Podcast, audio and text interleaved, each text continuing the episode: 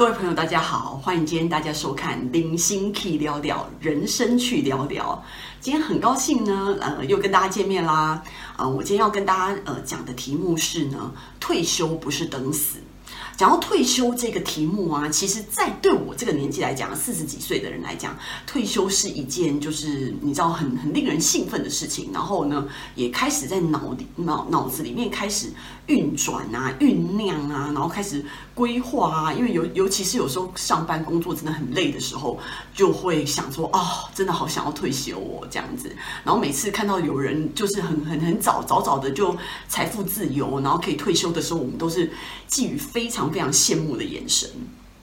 那我觉得呢，退休在一般的老的观念来讲的话呢，都是什么在家里面什么含饴弄孙啊，然后就是感觉好像没什么事事情做这样子。然后其实很多男生还很悲惨的在呃退休之后呢，被自己的老婆视为呃家里的大型家具。然后所以呢，呃夫妻可能平常各忙各的，可在退休之后呢，就会变成两个人吵在一起啊，然后退休的品质不是很好。那一般的那些老旧观念呢，更好笑，他会觉得说，哦，退休这件事情嘛，我想，嗯，第一个一定会想到说钱嘛，那大家就会说，哦，退休，我跟你讲，因为退休以后，吼，我觉得我的呃开销应该是很少啊，所以我也不需要，因为已经年纪大了嘛，不需要买什么衣服了，然后吃也是简单吃啊，所以我在想说，一个月两万块的生活费就可能差不多了。那我要跟大家讲哦，如果你两万块生活费可能是在台北市以外的地区来讲的话，我觉得可能勉强 OK 吧。可是如果在台北的话，我觉得你以两万块的生活费，如果你不是每天在家里吃，你在外面吃的话，然后你其实平常吃吃喝喝就会用完了。没有什么其他额外的开销，然后呢，你因为一个月只有两万块嘛，所以你就会开始想着一些不需要钱的事情，比如去，比如说去公园跟人家运动一下啊，然后或者是二十四小时在家里面看电视啊，做这些不要钱的娱乐活动，然后或者是去外面散步啊，然后呃找邻居朋友拉迪赛啊，就是这种生活，其实这种这种退休的生活，让人家有什么好期待的？就是。一点一点兴奋感都没有，所以我就会觉得说，其实这个完全就不是退休正确的观念。廖佩基今天跟大家讲嘛，退休应该要怎么样的去规划去想。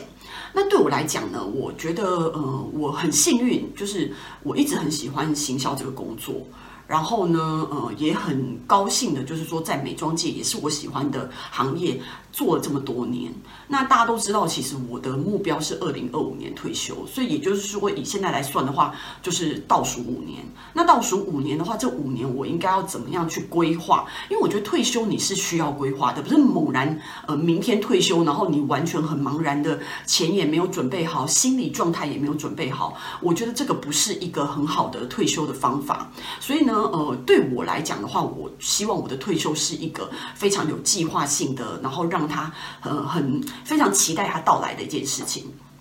所以对我来讲，退休这件事情呢，会让我倒推到以前小时候。你们是不是大家在学校的时候都听过那个？就是老老师会叫你写那个我的志愿。那其实我那时候小学的时候，那个我的志愿，我自己写什么，到现在年纪这么大了，我还是记得非常的清楚。我有三个志愿，第一个志愿就是当设计师。第二个志愿是当舞蹈家，第三个志愿是当作家。然后呢，非常遗憾的，这三个志愿没有一个志愿成真。那所以呢，不过虽然没有这个，这三个志愿都没有成真哦，但是我自己认为呢，其实我在这个三个志愿的周围晃着。比如说，第一个就是舞蹈家好了。舞蹈家这件事情呢，因为我小时候是练芭蕾的，所以我非常的喜欢芭蕾。那虽然呃，因为自己本身的条件不足呢，所以没有走上芭蕾这条路，但是这不影响我对芭蕾的喜爱，所以我就会觉得说，哦，因为呃，比如说，我记得我第二次在国家戏剧院。呃，进去国家戏剧院的时候，就是俄罗斯的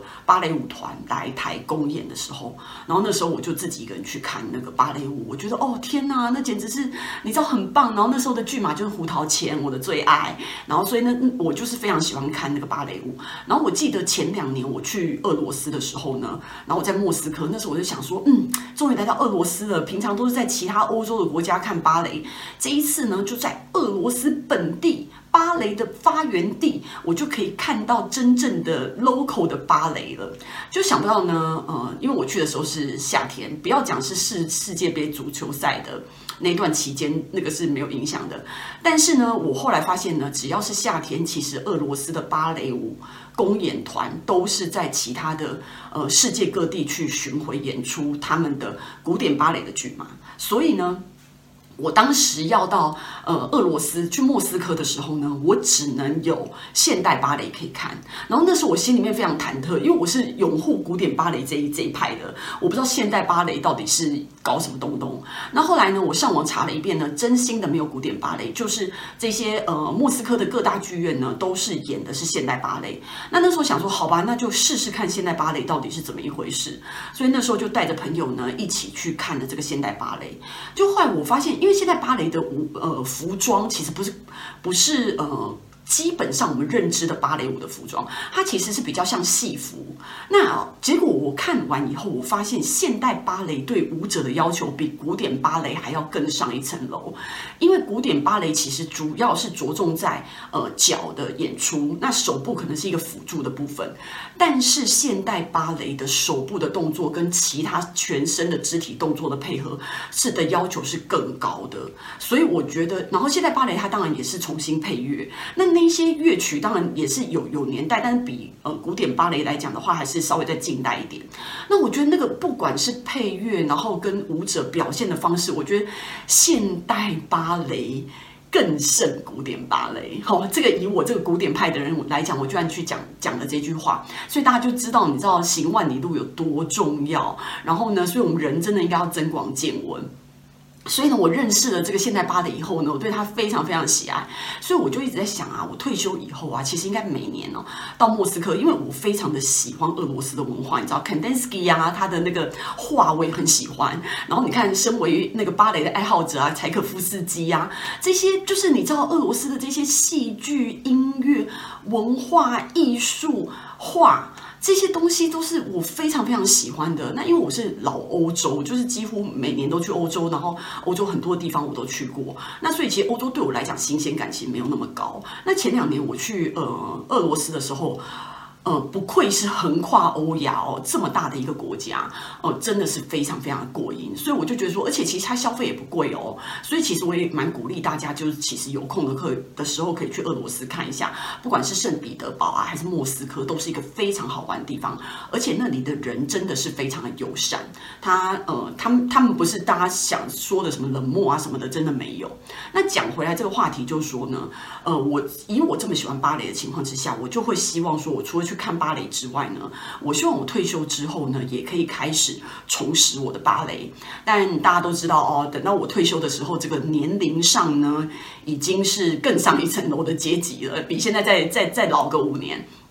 所以呢，芭蕾是非常讲求核心的哦。所以为什么我现在开始健身的点就在这里？我我本身健身是为了身体健康跟练这个核心。我不希望退休的时候直接跳去练芭蕾。已经这么多年都没有做芭蕾了，可能就是完全都没有办法达到那些动作的要求。所以我现在就希望可以开始健身，然后可以让自己的身体达到一个就是 ready 的一个情况。所以到时候退休的时候可以去学习芭蕾。然后第二个呢，设计的部分呢，设计师。嗯，虽然我没有办法，我我是一直非常喜欢服装的，所以其实我毕业的时候啊，在服装跟美妆的产业，因为反正我我做行销都没有差，这两个呃产业都是我非常喜欢的。可为什么后来我做了美妆舍弃时装呢？其实是因为薪水的关系，然后还有行销操作的关系。因为在时装界，你的行销操作其实是相对单纯的，比如说你每年非宣秀办一办啊，然后平常做一些 PR 的活动啊，其实大家对时装呃的 marketing 的。期待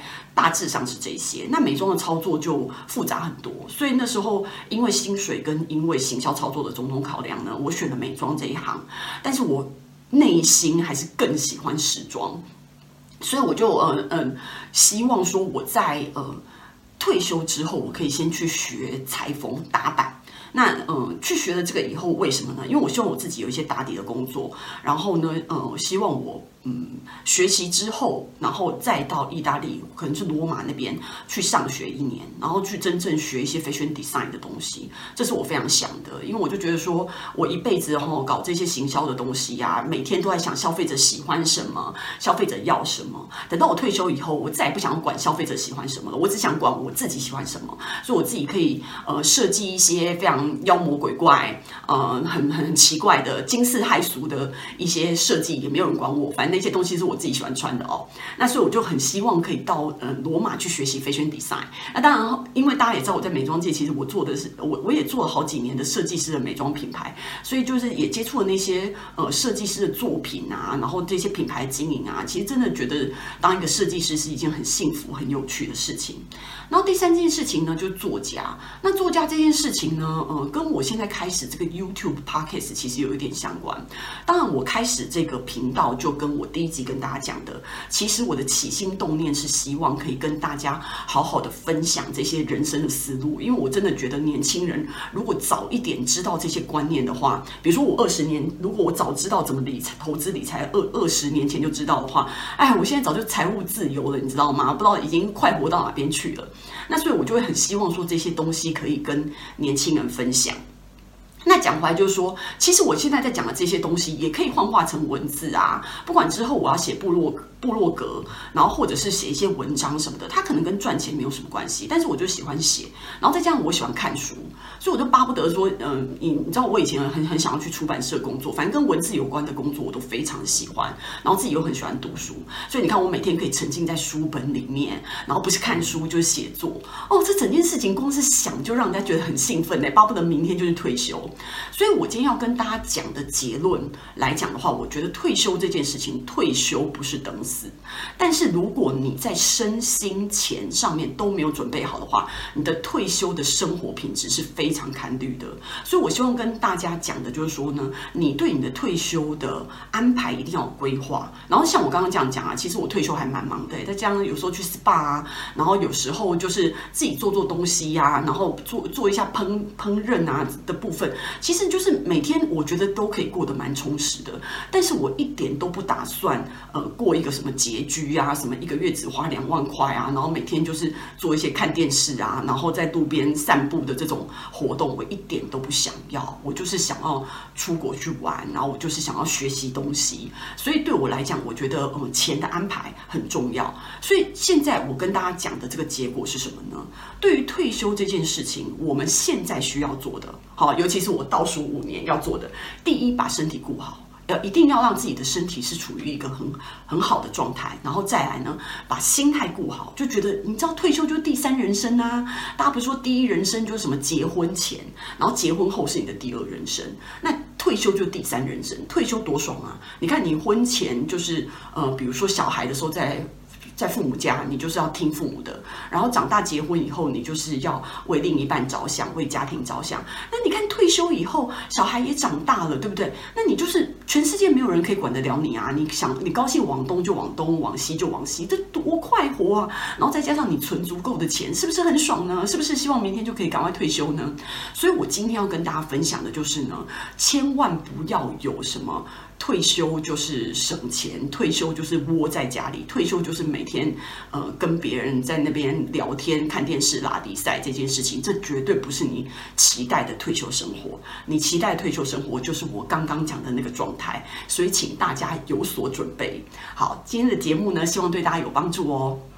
然后呢，也希望大家看 YouTube 的朋友呢，可以帮我按赞、留言、转发，然后并且最重要的是订阅我们的频道。然后 Apple Podcast 的朋友呢，可以给我五星好评，然后并且给我留言哦。我们下次见。